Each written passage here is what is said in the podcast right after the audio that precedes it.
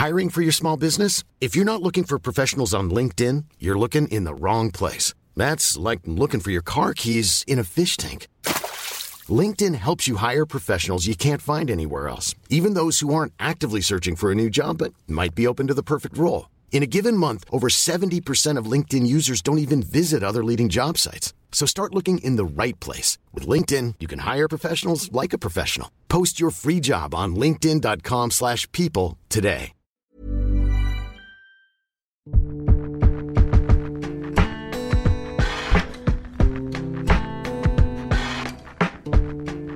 Salut, c'est Thomas Rozek. Ce week-end, des milliers de personnes sont descendues dans les rues. Certaines portaient des gilets jaunes, d'autres, des femmes surtout, arboraient du violet, la couleur choisie, pour dénoncer les violences sexuelles. À Paris, à Marseille, à Lyon, à Toulouse, elles ont marché, défilé, chanté, et certains slogans sur leurs pancartes faisaient écho à une affaire judiciaire toute récente, l'affaire Georges Tron, dont le procès aux assises pour viol et agression sexuelle en réunion s'est conclu par son acquittement.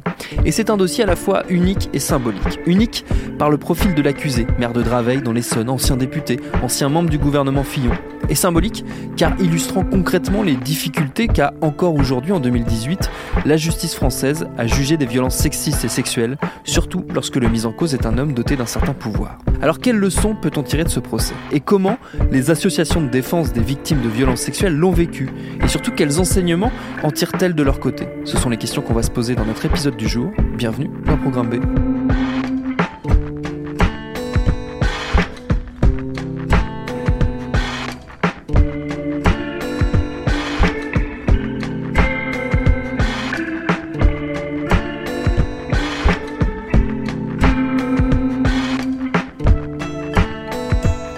chose, un résumé express de l'affaire, sans trop entrer dans les détails.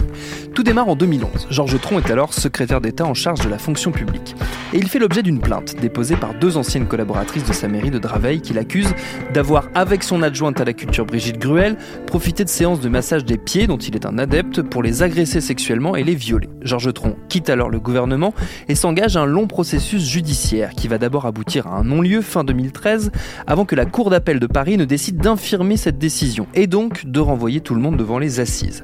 Un premier procès démarre fin 2017, il est interrompu, il reprend fin octobre 2018, le parquet requiert 6 ans de prison contre Georges Tron, mais la décision finale est tout autre puisque comme on l'a dit, les deux accusés ont été acquittés. Ce n'est pas pour autant le point final du dossier, le parquet a fait appel, il y aura donc un autre procès. Ça va? Vous suivez? Bon, alors on continue.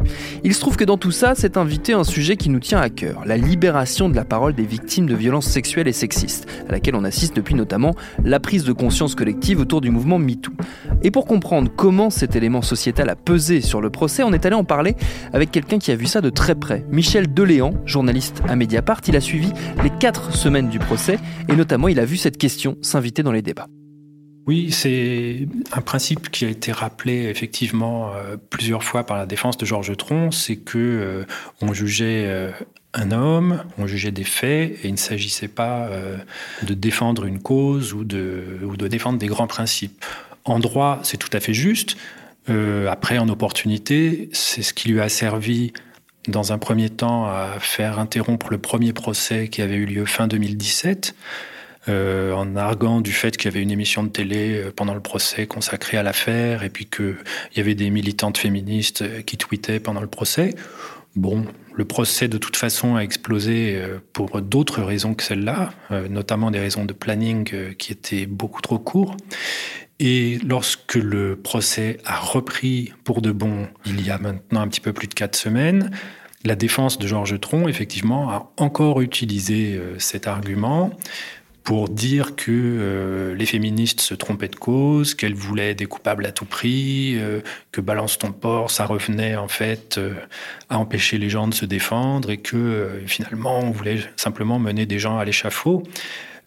c'est un argument qui a vraisemblablement porté dans l'esprit des jurés parce que d'abord Dupont-Moretti est un avocat qui est rompu aux assises et qui parle euh, la langue du peuple assez facilement.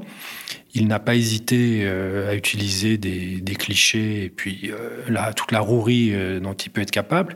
Et ce qui a pu porter aussi dans l'esprit des, jurés, c'est que le, dossier est compliqué, qu'il n'a pas été forcément instruit euh, par les juges d'instruction euh, de façon parfaite, et qu'il euh, y a des erreurs dans les, récits des deux plaignantes qui, ont des profils psychologiques relativement fragiles. Il y a aussi quelques mensonges qui font qu'au total, le doute a été suffisamment grand dans l'esprit des, jurés pour prononcer un acquittement. Vous avez senti, vous, le, procès tourner à ce moment-là, quand cet argument a été euh, matraqué de nombreuses fois par Eric Dupond-Moretti à l'audience, en dehors de l'audience, dans les médias? Vous avez senti, vous, le, les choses se, se, corser de ce point de vue-là? Euh, Je vous mentirais en disant que j'ai senti tout de suite qu'elle allait donner ce procès, parce qu'il était absolument incertain dès le départ. Le dossier contient des, charges et des indices, mais il, a, il a aussi des faiblesses. Donc, euh, moi, je ne savais pas du tout où allait ce procès. Euh, la plupart des avocats non plus, euh, mes confrères journalistes non plus. Je l'ai suivi pendant les, quatre semaines, tous les jours pour Mediapart. Et ce que j'ai vu, euh, simplement détonnant, en dehors de Dupont-Moretti, qui attire les projecteurs à lui, parle beaucoup dans les médias, qui participait à des émissions de télé pendant le procès, qui quittait le procès parfois pour aller sur les plateaux. Ce que j'ai senti, en revanche, c'est une très très grande prudence de la part du, président du tribunal, euh, presque un petit parfum d'entre-soi, euh, avec des questions beaucoup plus offensives et plus insistantes euh, quand il s'agissait de questionner les, plaignantes qui revendiquaient un rôle de, de victime, et puis beaucoup plus de retenue, beaucoup plus de tact et beaucoup moins de questions intrusives euh, lorsqu'il s'agissait de, questionner euh, Georges Tron. Ça, j'avoue que progressivement, ça m'a posé question, surtout que c'est une technique, le président d'assises, hein, il a tout à fait le droit de le faire, mais il n'a pas confronté euh, Georges Tron ni aux témoins, ni à ses accusatrices à la barre c'est-à-dire mettre les deux personnes côte à côte et essayer de les, les départager en quelque sorte ou de confronter leurs dépositions. Et il a simplement interrogé Georges Tron euh, la quatrième semaine du procès. Euh, de façon relativement rapide, de mémoire, ça va durer moins de deux heures, et en lui disant, somme toute, bon, puisque vous contestez les, les accusations elles-mêmes, on ne va pas revenir dessus, je vais simplement vous poser des questions sur quelques détails. Là, euh, Dupont-Moretti ou pas, on se dit, le président de cette cour d'assises ne croit pas beaucoup aux accusations.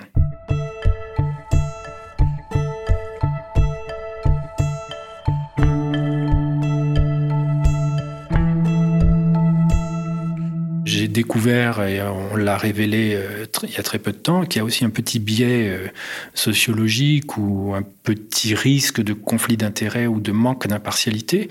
Parce que je me suis aperçu que le président de la cour d'assises, euh, qui a donc présidé les débats et qui a aussi présidé au délibéré du, jury, avait été euh, membre du cabinet de Pascal Clément à la présidence de la commission des lois entre 2002 et 2004, à une époque où Pascal Clément était député UMP et donc voisin dans l'hémicycle de Georges Tron si on avait eu simplement cette petite information-là, on ne l'aurait pas euh, écrite. Il se trouve que six mois avant le procès, euh, les magistrats de la Cour d'appel de Paris euh, s'en sont aperçus et ont examiné cette difficulté, se sont demandé si ça pouvait faire naître un doute sur l'impartialité du, du président de la Cour d'assises. Et bon, le parquet général pensait qu'il y avait une vraie question. La présidence de la Cour d'appel a estimé que la question ne se posait pas et qu'il n'y avait aucun risque. Mais euh, une fois que nous, on, apprend ça et qu'on le, révèle euh, après le, verdict, ça jette quand même un petit éclairage euh, sur ce procès où on ne peut pas s'empêcher de penser que finalement, jury populaire ou pas, euh, le rôle du président d'assises pendant les débats et aussi pendant le délibéré, c'est quelque chose d'important, et que le petit biais sociologique, politique ou éventuellement euh, le petit soupçon de manque d'impartialité qu'on peut ressentir n'est pas à la hauteur des enjeux. Si je résume, ce serait l'exemple d'une classe euh, à la fois politique, judiciaire, une certaine frange d'hommes euh, qui se protègent entre eux, quelque part. C'est un phénomène qu'on retrouve euh, dans toutes les affaires politico-financières qu'on suit. Euh, la plupart des affaires politico-financières ont démarré à la fin des années 1980 et en fait, peu de choses ont changé depuis. Pour faire carrière euh, dans la magistrature, euh, voire dans la police, euh, pour arriver vraiment à des postes très importants, il vaut mieux ne pas faire de vagues, ne pas se confronter au pouvoir et, si possible, ne pas euh, passer pour euh, une espèce de, de comment dire euh, de Robespierre et de vouloir faire tomber des ministres ou des hommes politiques ou des grands patrons. C'est dans l'institution judiciaire et dans l'institution policière aussi, il y a une certaine frilosité, une sorte un peu de réflexe de, de, la, de la raison d'État et de préservation de l'ordre politique, économique et social, et on répugne toujours plus à condamner euh, quelqu'un de très important, et à plus forte raison de le mettre en prison, que qu'à condamner euh, un petit délinquant ou, ou un kidam. Ça, on l'observe tous les jours et c'est chroniqué tous les jours, tous les jours, tous les jours.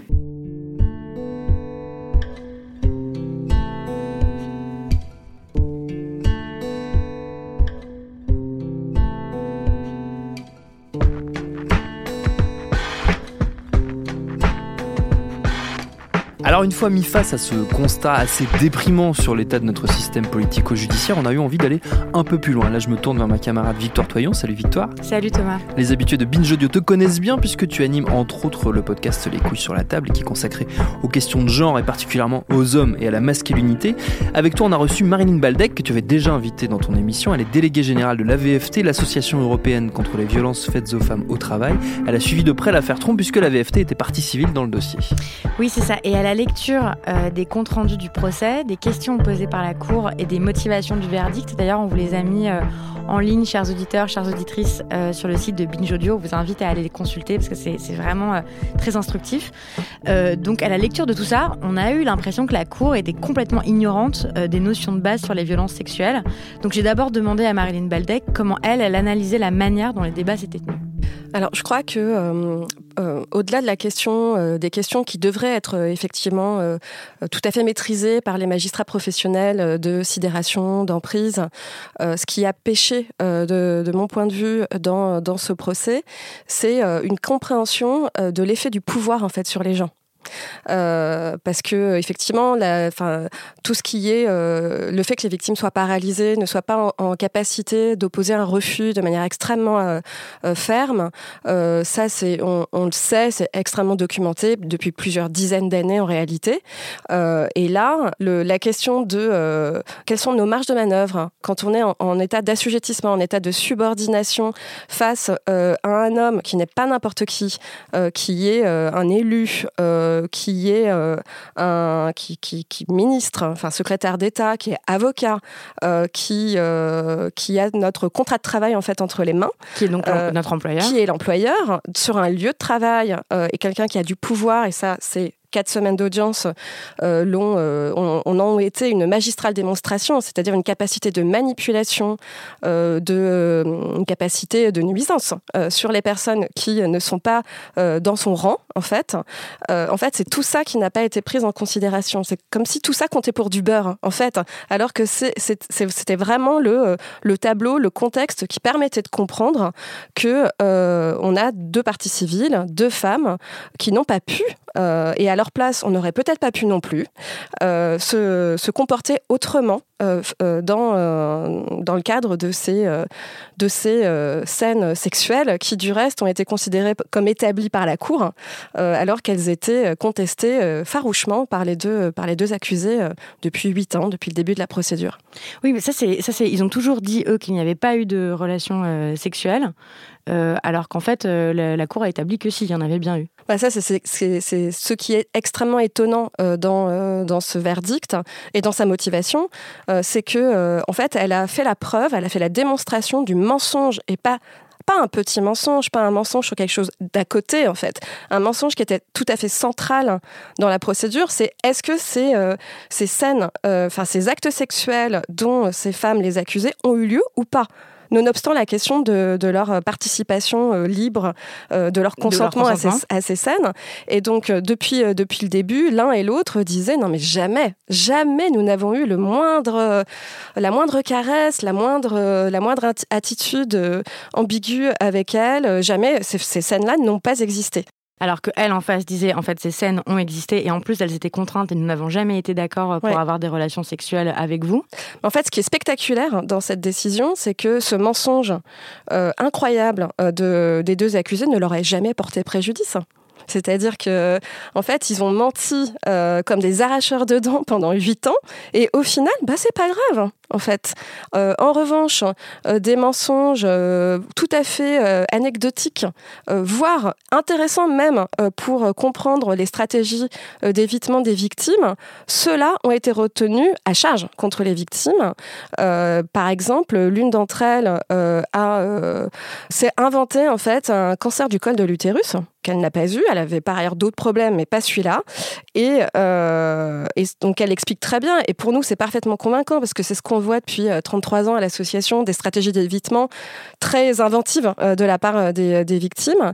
Elle dit Je savais que Georges Tron était quelqu'un d'extrêmement maniaque, extrêmement, qui a extrêmement peur des maladies, et que le fait de lui dire que j'étais malade et pas de n'importe quel organe, pas, de n'importe quel endroit, ça allait faire en sorte qu'il allait me laisser tranquille, qu'il allait arrêter de me toucher.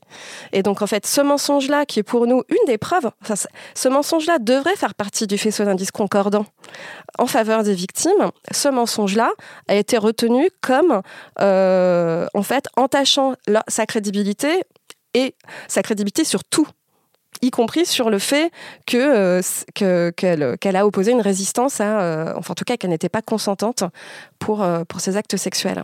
Comment on peut interpréter juste cette différence de valeur qu'on donne à la parole donc de cette de cet homme, de Georges Tron, alors qu'il ment et que la cour reconnaît qu'il ment euh, et, euh, et la, voilà, la valeur qu'elle accorde euh, à la parole de, des accusatrices. Je, crois qu'il y a plusieurs façons de répondre à cette question. Hein. D'abord, on peut répondre sur un, on peut faire un rappel historique. Hein. Historiquement, la parole des femmes a toujours été euh, beaucoup, a toujours eu beaucoup moins de valeur que celle des hommes. Hein. Il y a encore des pays où euh, un témoignage pour euh, un témoignage masculin, il faut deux témoignages féminins pour que ça s'équilibre. dans, dans, dans des époques pas si lointaines, y compris en France, y compris en Europe, on raisonnait encore comme ça, c'est-à-dire que la parole d'une femme est toujours soumise à caution, enfin en tout cas historiquement soumise à caution, parce que c'est la parole d'un être un peu sensible, un peu fragile, un peu euh, irrationnel, irrationnel suggestible. Euh, et donc, euh, on, peut, on peut faire l'hypothèse que c'est des choses qu'on n'a pas complètement évacuées quand on juge ces violences. après, il y a sans doute d'autres paramètres. le fait que peut-être, malgré tout, que cette parole vient d'un homme politique qui a été élu par le peuple, ben, on lui donne un poids qui n'est pas le même que celui de, de celle du, du, du poids de la parole de ces accusatrices. Euh, et le fait que ce soit une parole, euh, enfin voilà, une parole masculine, une parole posée, une parole égale, euh, qui soit, il est aussi une parole qui soit dans le rapport de force. Il, a été dans le rapport de force en fait, y compris avec l'avocat général, alors qu'il risquait 20 ans d'emprisonnement. On, peut, on peut peut-être en déduire que si il a l'air tellement sûr de lui que qu'il peut paraître, enfin je sais pas, il peut paraître crédible après euh, de, la place où nous, nous étions à VFT, partie civile, euh, ça, ne marchait pas du tout sur nous. Hein. Enfin, clairement. Euh, voilà. Donc après, voilà, c'est une décision qui, par définition, a été rendue dans le secret du délibéré. Donc on ne peut faire que des hypothèses.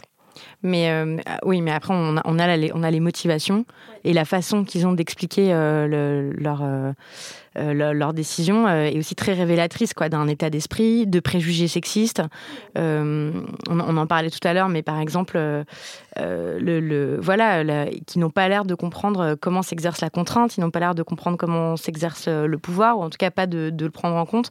Par exemple, ils disent le comportement de proximité quand il est victime avec Georges Tron sont incompatibles avec les faits allégués. C'est-à-dire, on ne peut pas être proche de quelqu'un qui nous a agressés ou qui nous a violés. Oui, alors ça, c'est, enfin, je veux dire, c'est, c'est incroyablement euh, à côté de la plaque. Hein. Euh, que, je veux dire, si on pense euh, à ce qui se passe en matière de violence conjugale, où les femmes, elles restent pendant des années, pendant 10 ans, pendant 20 ans, aux côtés de leur, de leur agresseur, pour autant, ce sont bien des agresseurs et ce sont bien des victimes.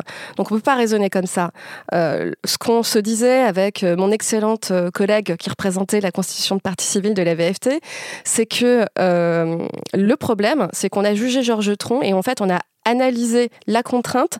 Comme on l'analyserait pour n'importe quel dossier? Or, ce n'est pas n'importe quel dossier, ce n'est pas n'importe qui euh, l'accusé, euh, et on ne peut pas demander en fait à l'accusation, donc en l'occurrence au ministère public puis au, au parti en fait, euh, au parti civil, aux victimes, de démontrer une contrainte supplémentaire à celle qu'ils représentent intrinsèquement en fait.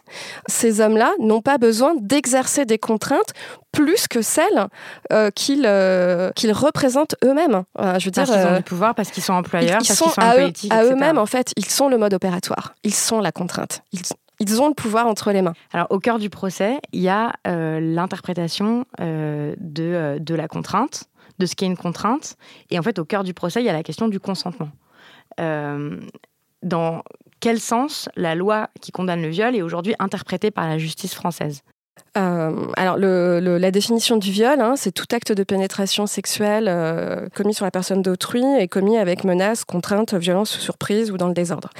Euh, donc, à aucun moment, le, droit positif français ne dit que le viol, c'est un, une pénétration sexuelle qui n'a pas été désirée, qui n'a pas été consentie. donc, on, peut, très bien avoir des, des arrêts d'acquittement, et d'ailleurs, il y en a un qui est tombé cette semaine dans une affaire qui nous concerne pas, mais euh, où euh, on considère que le défaut de consentement de la victime est établi, mais que pour autant, ça n'est pas du viol, parce que le, le mis en cause n'a pas eu conscience ou n'a pas pu prendre conscience euh, qu'il imposait en fait ces pénétrations sexuelles. Euh, donc dans ce le dossier auquel je fais référence, euh, c'est parce que euh, il n'aurait pas eu les codes culturels suffisants pour comprendre que euh, cette très jeune fille n'était pas d'accord, ce qui est un vrai scandale parce que ça fait dépendre en fait bah, la vie la vie des femmes en fait la sécurité des femmes du degré de de, de conscientisation mmh. des hommes et du de, et de leur, leur bonne volonté ou pas, en fait, à euh, eux-mêmes à, évoluer en fait sur ces questions, à se sensibiliser sur ces questions. Donc ça, c'est juste pas acceptable, c'est trop dangereux. Donc c'est comme si euh, on considérait que euh, les femmes sont par défaut consentantes et que et qu'il faut avoir que pour être condamné, il faut avoir bien conscience qu'on est en train de lui imposer un acte sexuel donc sous menace, contrainte, violence ou surprise. C'est ça que ça veut dire en fait les arrêts là qui ont été rendus. Oui, c'est ça. Ça veut dire que ben y a l'élément légal de, du crime de viol, c'est la conscience de l'auteur d'imposer un acte sexuel non consenti. Il faut qu'il en ait il faut qu'il en ait conscience. Ce qui lui en fait, c'est un mode d'emploi. Hein. Enfin, je veux dire, ce, cet élément-là, c'est un super mode d'emploi pour les pour les, pour les violeurs. C'est-à-dire qu'on euh, leur donne un, un, joker incroyable. C'est-à-dire, euh, oh ben désolé, j'ai pas compris qu'elle n'était pas d'accord parce qu'elle était sidérée, parce que.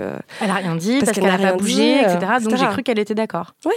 Est-ce que ça pourrait être interprété différemment? Parce que la loi, c'est euh, aussi comment, comment on l'interprète. Non, non seulement elle peut être interprétée différemment, mais en plus elle le doit.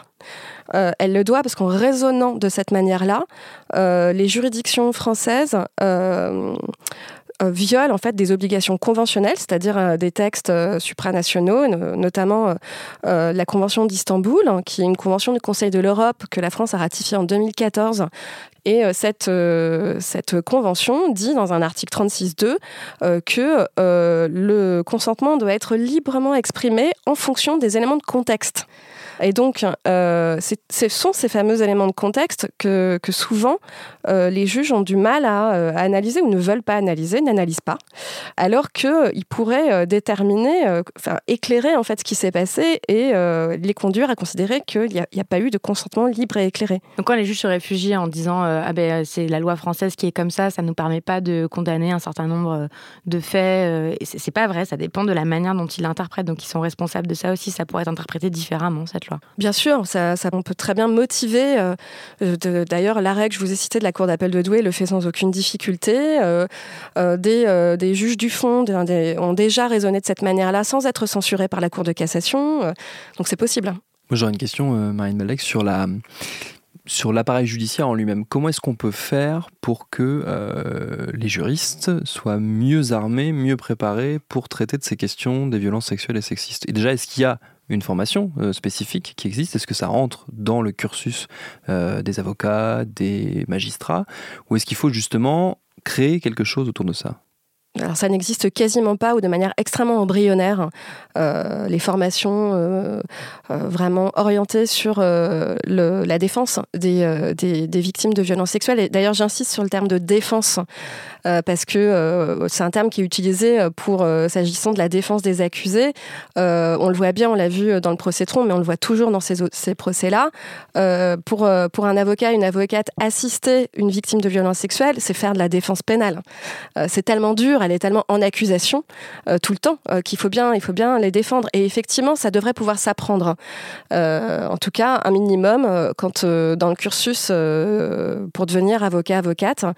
et à ma connaissance, ça n'existe pas s'agissant de la magistrature. Alors, tout doucement, à l'école nationale de la magistrature, il y a des modules dédiés à la question du, du, droit des violences sexuelles. je crois, mais c'est une information qui mériteraient d'être vérifiées, qui sont encore facultatifs, euh, que donc y, vont euh, les, euh, les magistrats qui sont déjà intéressés par la question, là, alors que c'est en fonction des, des, tribunaux entre 40, 50% en fait du contentieux traité, et que ça paraît complètement inimaginable que ce soit pas d'ailleurs la première chose qu'on apprend aux magistrats, c'est les sensibiliser à ce que sont ces violences, aux stratégies des agresseurs, aux réactions des victimes et aux marges de manœuvre permises par le droit le droit actuel. Et justement, le droit, est-ce qu'il faut qu'il évolue ou est-ce que c'est son interprétation? On en revient à ce que, ce que vous disiez avec Victor tout à l'heure sur l'interprétation de la notion de consentement. Est-ce que c'est son interprétation qui doit évoluer ou est-ce que euh, c'est, euh, on va dire, l'arsenal législatif qui doit changer? Est-ce qu'il faut de nouvelles lois, de nouveaux textes? Est-ce qu'il faut en passer par le législateur Ou est-ce que, avec justement euh, notre droit actuel, on a les armes pour juger de ces affaires? Je pense qu'il euh, y, a, y, a vraiment une grande marge d'amélioration dans l'interprétation du texte tel qu'il existe. Et qu'avec ce texte en l'état, euh, on peut déjà faire euh, des, choses beaucoup plus intéressantes, beaucoup plus réalistes, en fait, euh, par rapport à ces violences. Pour autant, ça reste dépendant de la personne qui juge.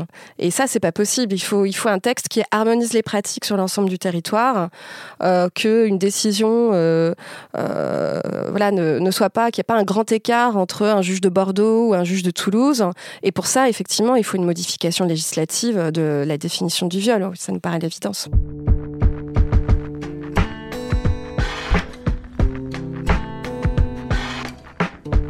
Et comme on le disait tout à l'heure, l'affaire Tron n'est pas terminée puisque le parquet a fait appel, ouvrant la voie à un second procès. Le parquet d'ailleurs a tiré son épingle du jeu durant l'audience grâce à un réquisitoire très fort de l'avocat général Frédéric Bernardo, dans lequel toutes les questions que nous venons d'évoquer étaient très présentes. Comme quoi, les choses sont peut-être en train de progresser dans les prétoires. Merci à Marilyn Baldec et Michel Deléon pour leurs réponses, à Victoire Toyon pour ses questions.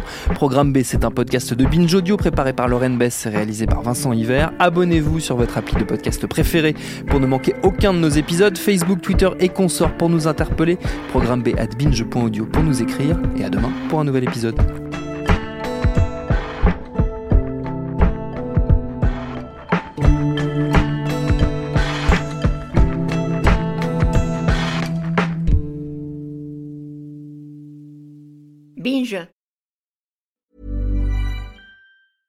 Mom deserves the best, and there's no better place to shop for Mother's Day than Whole Foods Market. They're your destination for unbeatable savings, from premium gifts to show-stopping flowers and irresistible desserts. Start by saving 33% with Prime on all body care and candles. Then get a 15-stem bunch of tulips for just $9.99 each with Prime. Round out Mom's menu with festive rosé, irresistible berry chantilly cake, and more special treats. Come celebrate Mother's Day at Whole Foods Market.